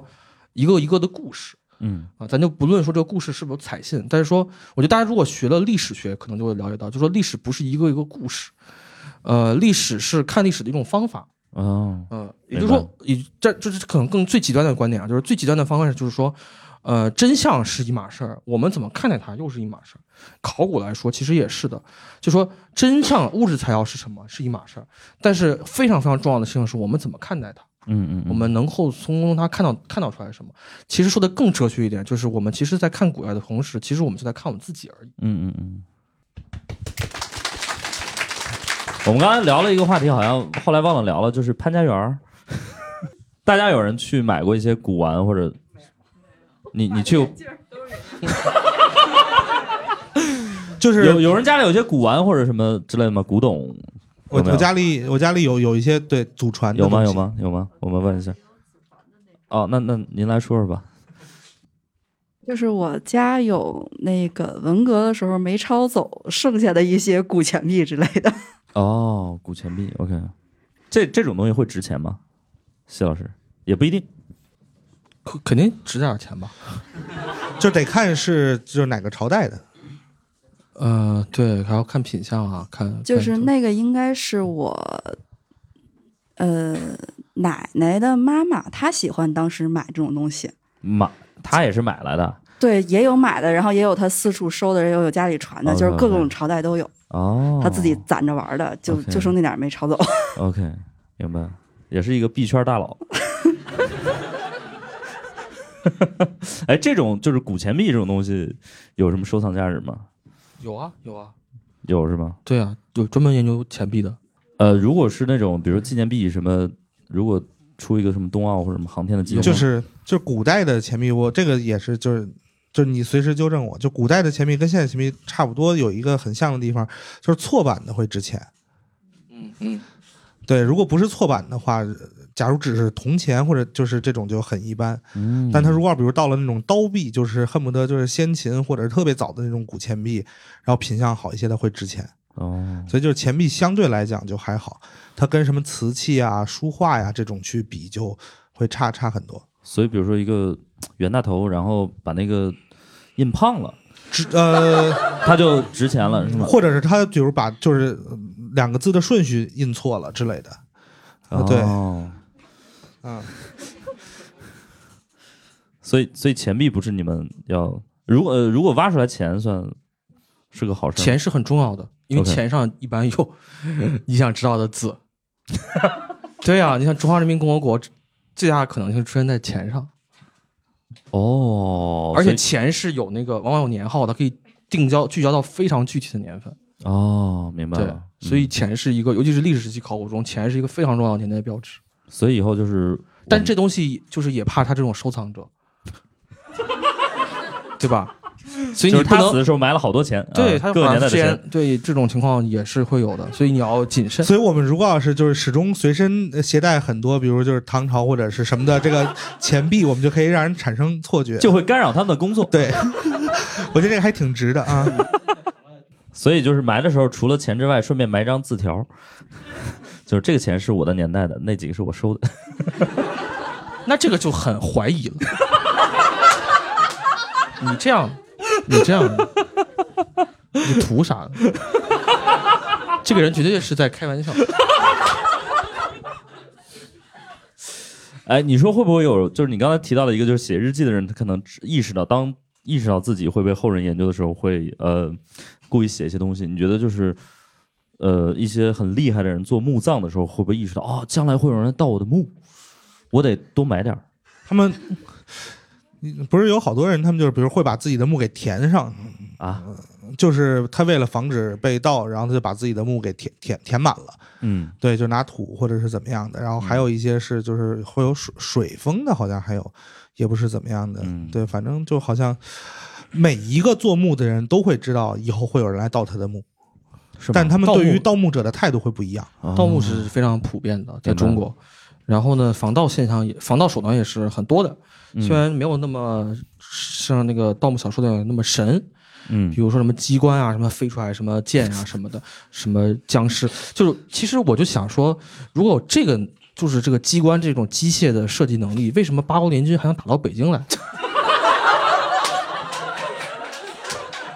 对吧？你说中国就是中国，就当时得多厉害！你们考古劲儿这么大吗？那聊天儿但好像会有一些人，比如他在自己的墓上呢修一个假的墓，对你这个是，哎，你看真的对考古还是有了解， 很棒。啊哎那个，这个，呃，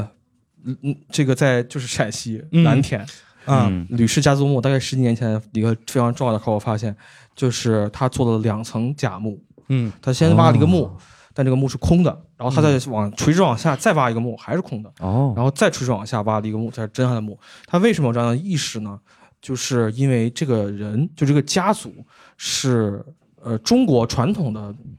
不能不能叫考古学，叫考古学的前身，嗯，或者说先生叫做金石学，他们是金石学家。哦，这个吕氏家族的有一个很著名的一个人叫吕亚林，他写过一本书叫《考古图》。哦，虽然他那个考古图跟我们的考古不一样，他就是研究古代青铜器啊什么的，但是他对于古物是有了解的，就跟赵明诚嘛，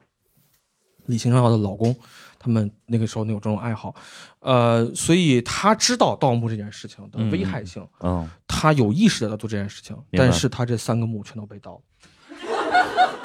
防不胜防，真是，这这是中国对于仿盗墓，我觉得目前我看到的最，呃，最这个极端的想法。还有一些很常用的，比如顶门石啊什么，就是这种小机关，可以就是说外面推不开，里边推得开，什么这种类型的机关，那还挺多的。哎，里边推得开哈，里边推得开，外面推不开。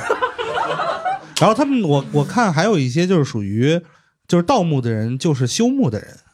有这种传说，但是无法考证。就是因为我我是之前看过一个关于乾陵的一个一个一个一个东西，就是他说就是他们很精准的，就就像《肖申克》一样精准的挖到了某一个位置，哦，就是它本身可能就是前一百米是被回填了土的，然后他们挖到了第一百零一米，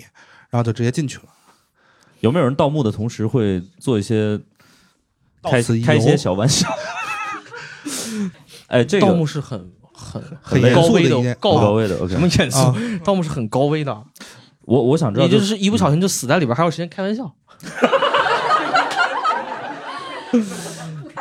呃，我我想知道，就是说这个，比如说学考古，就是跟这个胆儿有没有关系？就是说你们会不会害怕一些超自然的现象，或者是怎么样的？它很唯物。OK，但是就是我理解，你们也需要去接触一些不那么唯物的东西，啊，就比如你说像风水啊，或者是就是包括就是易经啊什么，因为他们很多批判是的，去学，就中国对风水的这个使用，嗯呃，其实也不一定那么早。就是说什么叫风水？比如说你觉得啊，这个地方自然环境比较好，这可能是一种朴素的风水观。但是我觉得，据我了解，就是比较有系统的，就比如说写成书的那种专门的风水类的专著，它就形成一套比较理完整的系统，可能也是从北宋宋朝时代开始的。嗯呃，这个这个可能比较严谨，它涉及到比如说你的姓儿，嗯，你的姓儿，比如说你姓， 你姓吕是吧？对对对啊，对吕，对这个这个在工商学之语里边对应哪个音，然后给你相对对应一个方式，然后也跟你的家族但是关系有关。就是我的我的意思是因为我我也看过一些东西，他们可能会拿这个来去帮助做一些考古方面的，就是勘探跟挖掘。对我想说的事情就是，但其实，在很长一段时间内，比如说在宋宋代以前，嗯其实风水的影响，并不是大家想象中的那么系统或者那么 OK，全面的。嗯嗯，明白。嗯，就即便到后边对于风水的系统的的这种使用，其实某种程度上说也跟你有没有墓地的这个，就是你你能搞到多好的墓地有关系。像你说咱们讲风水，咱们也想讲风水，但咱们买不起那好的墓地啊。但是它好多时候，包括我，我就看好多，比如城市的修建或者什么的，它也会跟这些相关。朝向啊，呃，有嗯对这个关系更多的可能是某种政治性，哦啊呃就是比如说，尤其北方城市更是这样，就是说它跟中央机构的关系，嗯就比如最典型的就是你们那个邢台附近邢台那个嗯叶北城，哦啊，就是当时那个曹操，他不是在那个地方就是 挟天子以令诸侯嘛，嗯他就他那个城市就是中间一套系统是名义上的皇权系统，哦，然后还有一条中轴线是他的官属的系统。哦，那整个城市布局其实跟当时的政治布局是密切相关的。哦，明白了。那其实看北京城也是一样嘛，就是明清北京城也是一个政治的一个结构嗯嗯嗯啊、这跟风水可能倒还其次。 OK，那南方可能会跟山水形势有关，嗯，比如说河道的关系啊、山势的关系，它可能会有些变化。 OK，明白。这还挺有意思。所以你们其实也得什么都学，就是文科理科。这就是城市考古，城市考古是很重要的，就是我想问一下，有什么考古不太重要？ 就是不是只有墓葬那么重要，城市考古很重要。公众考古，刚才他，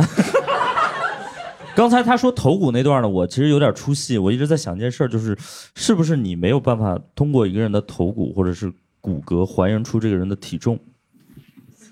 还是可以？骨骼应该是可以的，真的吗？骨骼是可以的。可以有我有些我就有些方法可以判断你的食性，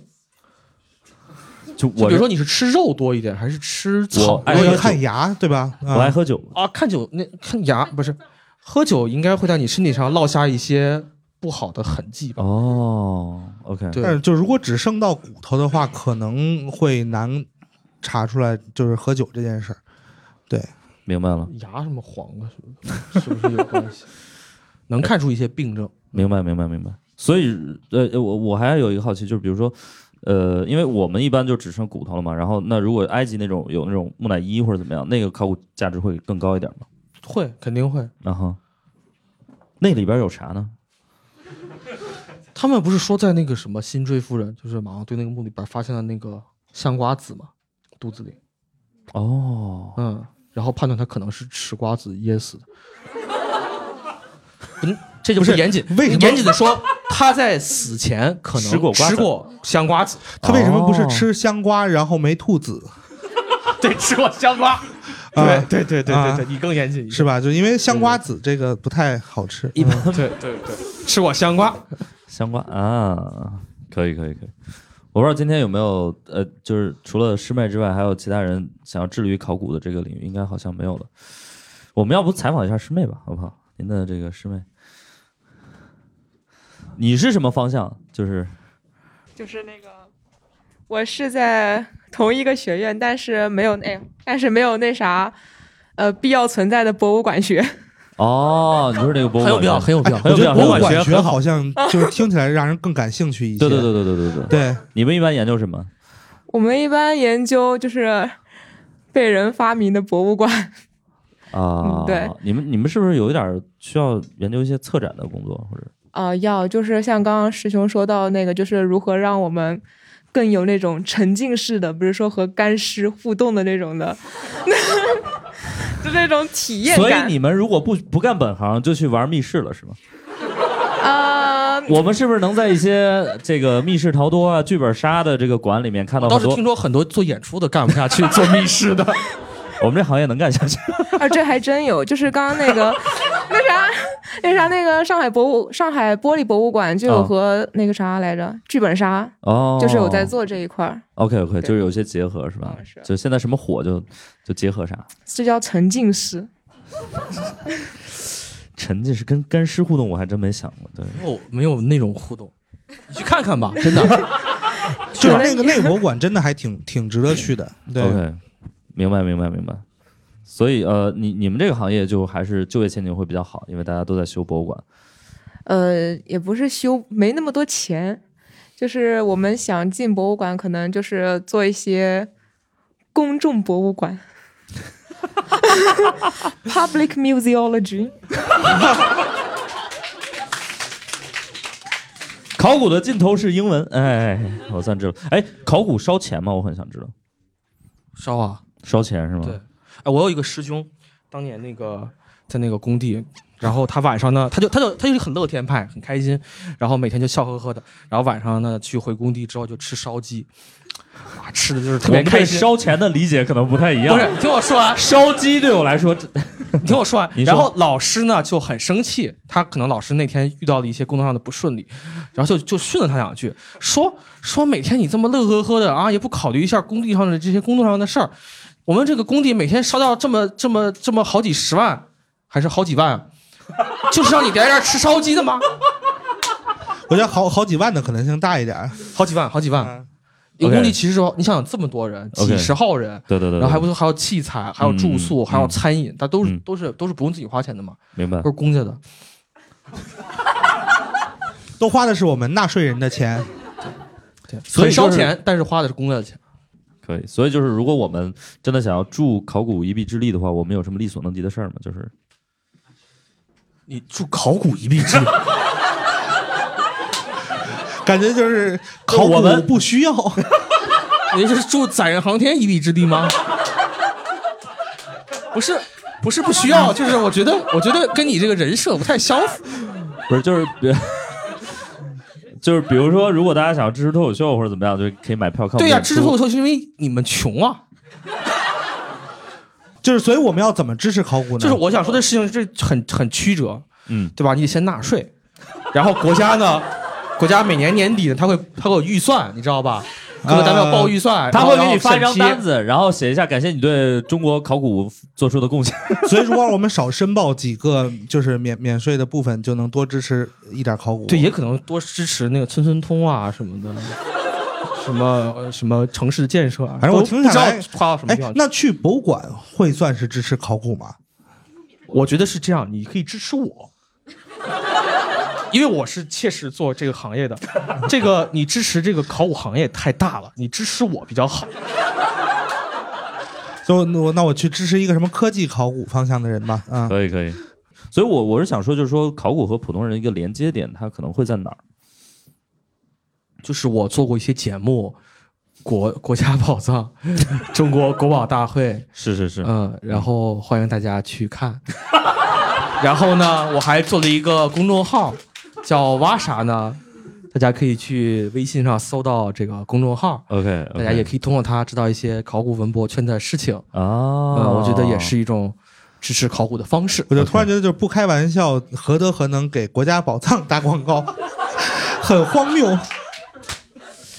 可以可以可以。好，我们呃今天可能时间也差不多了啊。 OK，就是我我就不要盗墓，嗯，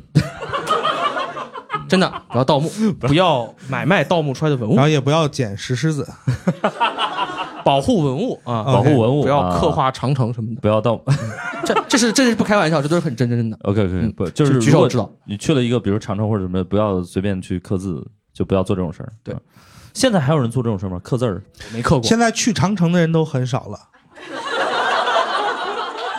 那是你没去到好的长城，就建扣什么的，啊不重要吧？ 你是被啊旅游还有人团去带去的吗？对，之前不是还有人偷砖或者怎么样的吗？嗯，其实就是我们茶圈会有一帮人拿焊砖去做那个炮干炮台，这是一个什么圈儿？啊就是喝茶的一帮人，他们会 OK 经就是收集什么焊砖，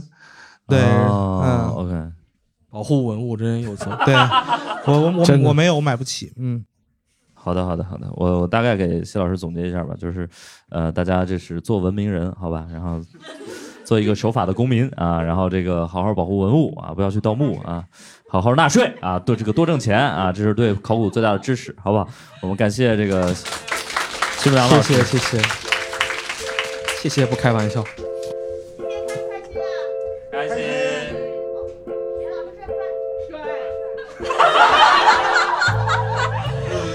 不要问这么伤人的问题，好不好？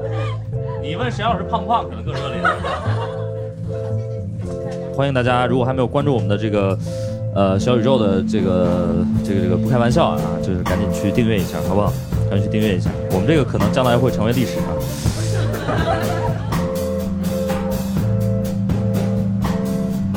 感谢大家收听本期《不开玩笑》。想要来录制现场一起开心，可以关注公众号“猫头鹰喜剧”，回复“听友群”，小助手会把你拉进群聊。我们会不定期在群内招募现场观众。最近我们还在上海开了一个新场地——喜剧集市，欢迎大家购票来看。更多精彩演出信息可以在公众号“猫头鹰喜剧”查看。我们下期再见。